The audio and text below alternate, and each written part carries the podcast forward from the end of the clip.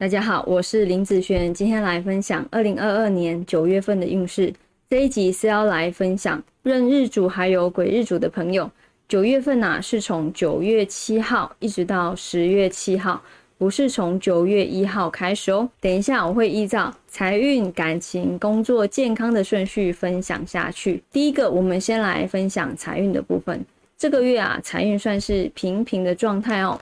消费的眼光，哈，你会觉得变更锐利了。想要消费你自己想要的而已，价格再便宜也比较不会去乱花钱。哦，控制自己的消费欲望，以免啊买回去会有后悔的现象哦。那在感情运方面来说呢，女生来讲，这个月的感情运算是平平的状态哦。单身的朋友。爱情的运势看起来好像有机会哦，别人也容易对你有好感，但是啊，一细问下去，发现对方可能已经哦有其他喜欢的人了，或者是已经是男女朋友了，感觉还没轰轰烈烈就结束了哈，真的觉得不是很好。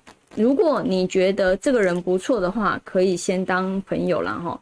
那在男生方面来说呢，这个月的感情运算是平平，然后单身者不必啊急于现在谈恋爱，好，先把自己先过好啊。你可以先把时间放在努力赚钱上，哦，加班或兼职都可以，哦，之后再慢慢等待花开月哦。那在工作方面来说呢，这个月其实工作是平平的现象，看似很困难的工作。哦，也快要把你打败了。想离职的朋友，从上个月哦就想要走了。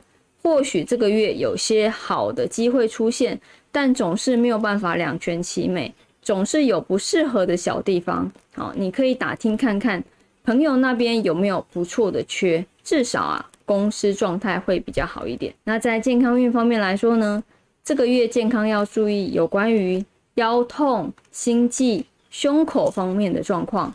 你可以多吃一些像糙米饭、香蕉、豆花的一些制品，会有帮助哦。有时间啊，也可以多散步、慢跑、静坐，不止增加心肺功能，还有增加幸运的功效哦。那以上这个月就分享到这边，我们下个月见，拜拜。